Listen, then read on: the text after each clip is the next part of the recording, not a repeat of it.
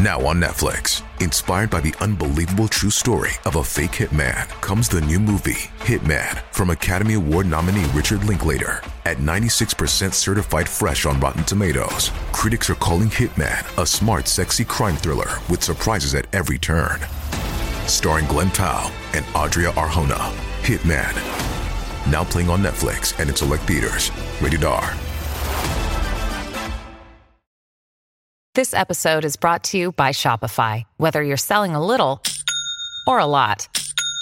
Shopify helps you do your thing, however you cha-ching. From the launch your online shop stage, all the way to the we just hit a million orders stage. No matter what stage you're in, Shopify's there to help you grow. Sign up for a $1 per month trial period at shopify.com slash special offer, all lowercase. That's shopify.com slash special offer. “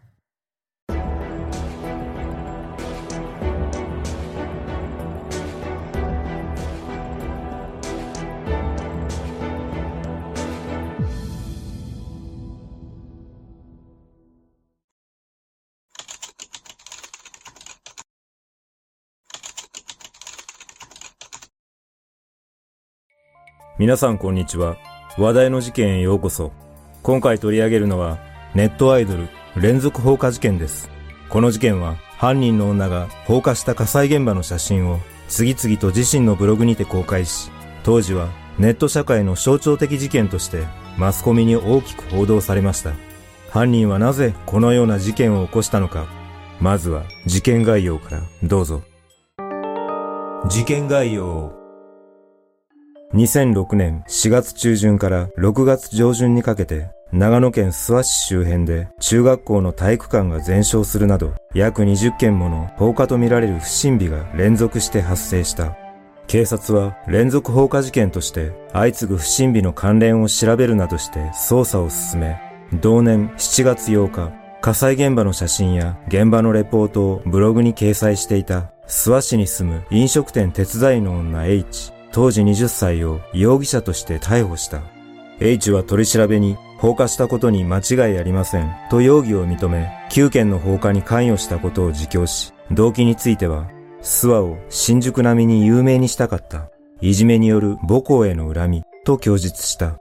H は芸能プロダクションなどに履歴書を送るなどしてタレントになることを夢見ていたといい、自らの容姿が有名女性グラビアアイドルにそっくりだったこともあり、ブログを中心にネットアイドルとして活動していた。その後、放火などの容疑で起訴され、2007年4月に長野地裁で開かれた判決公判で懲役10年の実刑判決が言い渡され、弁護側と検察側が控訴しなかったため、刑が確定している。この事件はネットアイドルが連続放火魔だったことで世間を驚かせ、マスコミにも大きく取り上げられ話題となった。ネットアイドル H 実は H が放火容疑で逮捕されるきっかけとなったのは火災現場の写真や現場のレポートを自身のブログに投稿していたことだった。しかもその件数が8件にも及んでいたため投稿当初から不自然さを感じていたものは少なくなかった。投稿された内容には消防車の到着前に撮影されていたものも含まれ、さらにポリタンクのようなものが H の背後に映っていたことから H が放火犯ではないかと疑う書き込みも見られ、ネット上で話題になり、地元のテレビ局や新聞社も注目していた。このことから警察も捜査を進める中で、このブログの存在を掴んでいたとみられるが、H はそんなこととはつゆ知らず、その後も放火を続けてはブログに掲載していたことで警察の手が及び、あえなく逮捕されている。そんな H は小学生の頃から学校でいじめに遭い、他の児童と馴染めないなどの理由で特別学級に所属し、中学生になると不良生徒と仲良くなり、喫煙や飲酒を覚え、万引きや遊ぶ金欲しさにカツアゲなども行い、さらに着用済みの下着をブルセラショップに売るなどもしていたという。また、当時 H は不良グループのリーダー的存在で、1年生ながらにして3年生と恋愛するなど、見た目も行動も派手だったとされ、こうして目立っていたことが災いし、やがて H は上級生に目をつけられ、いじめに遭い、不登校となり、引きこもりがちな日々を送るようになった。しかし、中学3年生になると、髪を染め、ピアス、化粧などもするようになり、この頃から芸能界への興味を抱き始めるようになったという。その後、高校に通い始めた H は突然高校を中退して結婚し、東京に移り住んだ。かねてより憧れだった東京での生活を始めた H だったが、度重なる夫の暴力や浮気癖に不満を爆発させ、夫を包丁で刺す事件を起こしている。この時は夫婦喧嘩の範疇と判断され、夫の怪我が軽傷だったことで刑事事件となることはなかったが、この件で H は更生施設へ入ることとなり、協議離婚へと至ることとなった。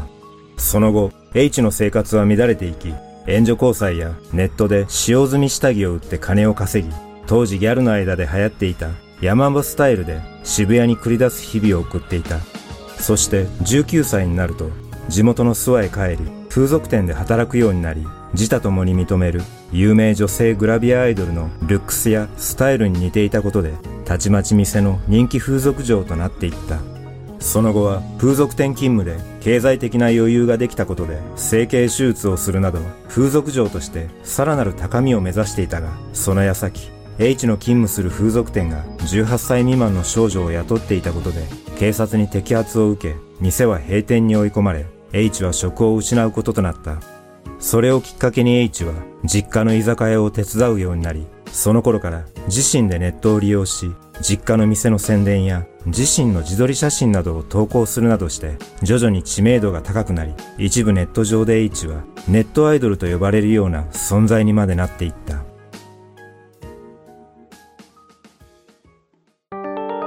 数々の投稿。この事件が注目を浴びるきっかけとなったのは H がブログに合計8回もの火災現場レポートや写真を投稿していたことだった。最初にブログに載せた現場は4月17日午前2時半頃、諏訪市にある資材置き場が全焼し、止めてあったトラックの一部が燃えた現場だった。H は、昨夜は近くで火事があり大騒ぎでした。近くで火事があり、夜中サイレンの音で飛び起きました。本当に近くでびっくりしたよ、と投稿している。次に投稿された現場は、4月30日夜、諏訪市の税理士事務所だった空き家が全焼する現場で、さっき午後11時30分頃、近所で大火事がありました。一軒家丸々燃えて全焼。消防や警察や野獣まですごい人だかりで、まるでお祭りのような騒ぎでした。最近不審火が多発していて、今月で6、7件くらい発生しています。怖いよ。と投稿。続いて、5月11日午前0時半頃、中学校の体育館が全焼した現場では、また火事だよ。また近くで火事があったよ。今回は中学校の体育館が全焼だよ。母校だからショックだよ。もう先月から合わせると10件にもなるらしい。今回の体育館が燃えたのは全国ニュースになっていたよ。怖いよ。と投稿した上、炎上する体育館の写真も掲載していた。そして5月31日午後11時頃、諏訪郡富士見町にある木造のうさぎ小屋が燃えて、うさぎ1羽が焼死し、軽自動車の一部も燃えた現場では、30日か31日にまた不審火の火事があったらしい。うさぎ小屋が燃えて、うさぎが1羽死んじゃったらしい。犯人許せない。と投稿していた。H はこうした火災現場を写真に撮り、自身のブログに投稿して注目されたかったのか、この投稿があだとなって警察の捜査線上に浮上した。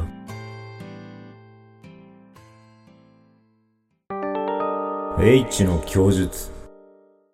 H の逮捕容疑は2006年5月26日午前2時頃、下諏訪町の自動車修理販売会社の駐車場にあった乗用車に放火した事件だった。警察は同年7月8日、H が某週刊誌のグラビア撮影のため家から出ようとしたところ任意同行を求めたが H が拒否したため撮影の終了後に改めて任意同行を求め警察署内で事情を聞いた。その結果 H は余罪を含め9件の容疑を認めたため、現住建造物等放火罪、道路交通法違反などの容疑で逮捕された。H は取り調べで、最初の放火は車を運転していた時に視界を遮る物置があったので邪魔だったので火をつけたと供述し H の母校である中学校の放火については中学生の時仲間内でいじめを受けるなどしたため中学校を燃やして嫌な過去を消し去りたいと思ってやったなどと供述したまた、H は道路交通法違反の容疑についても取り調べが行われ、諏訪市などで石やブロックなどを道路に置いたことを認め、車がぶつかれば面白いと思ってやった、と供述した。その後、後半が進み、判決公判の3週間ほど前、H はあるジャーナリストに手紙を出し、その中で、一番楽しみたい20代を刑務所で過ごさないといけない。なんかもう気が抜けて人生終わったと思っています。本当、人生終わりです。と心境を語っている。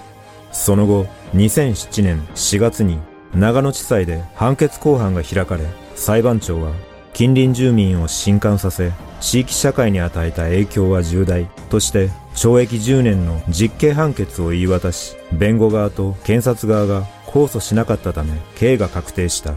判決の際、裁判長は地域社会に与えた影響は極めて大きいが、被告人は精神的に幼く、それが招く問題行動に対して周囲はこれまで適切な対応をしてこなかった。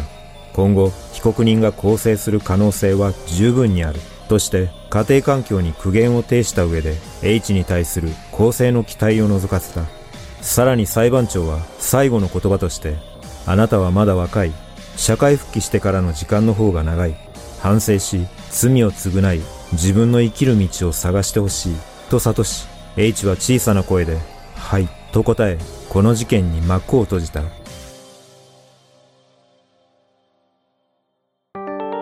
獄中主義。刑務所に入った H は獄中で高卒認定試験に合格したほか、フォークリフト運転者、危険物取扱者、二級ボイラー技師といった様々な資格を取得し、それまで自身を苦しめていたパニック障害も克服したという。また、それと同時に H は刑務所内の生活をリアルに描いた漫画や手記を書いており、2014年8月、ある月刊誌に掲載され話題となった。実は H の初公判が行われる前の2007年1月、H は警察署の留置場のトイレで自殺未遂を図っている。危うく命を落とすとこだったが、警察職員の発見が早かったことから3日間の昏睡状態で生死の境をさまよったものの、なんとか一命を取り留めている。この自殺未遂については手記の中で、もう二度とやりませんよ。あんな苦しくて痛いこと、もう嫌です。と記している。また、その他には、私は今までなんとなく生きてきて、向上心なるものは無縁だったのですが、実はここへ来て、ものすごく勉強熱心になりました。3年がかりで様々な資格を取得することもできました。机にかじりついて受験生活をしたのも生まれて初めてでした。学校に行かなかった分を一気に取り戻した気分です。とも記している。その後、H は刑期を終えて出所したとみられているが、現在の所在や生活についてはわからず、放火による被害総額は1億1000万円にも上るとみられているが、賠償についての民事訴訟が行われたかについては明らかになっていない。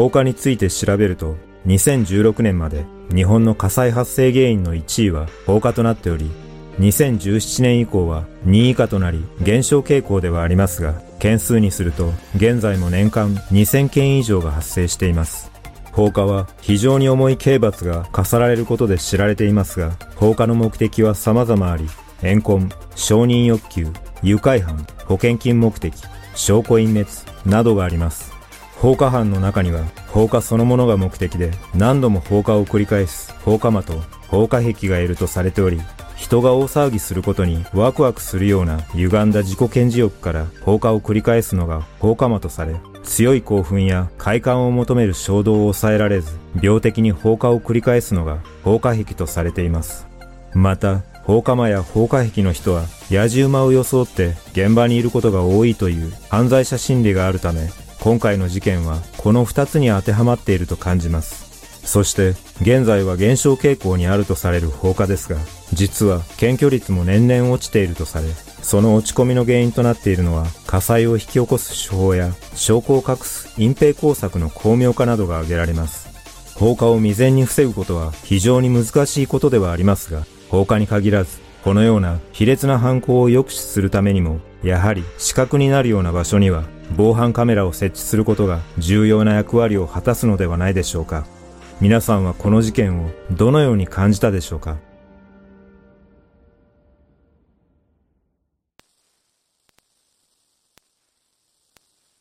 最後までご視聴いただきありがとうございます。それではまた次回の動画でお会いしましょう。さようなら。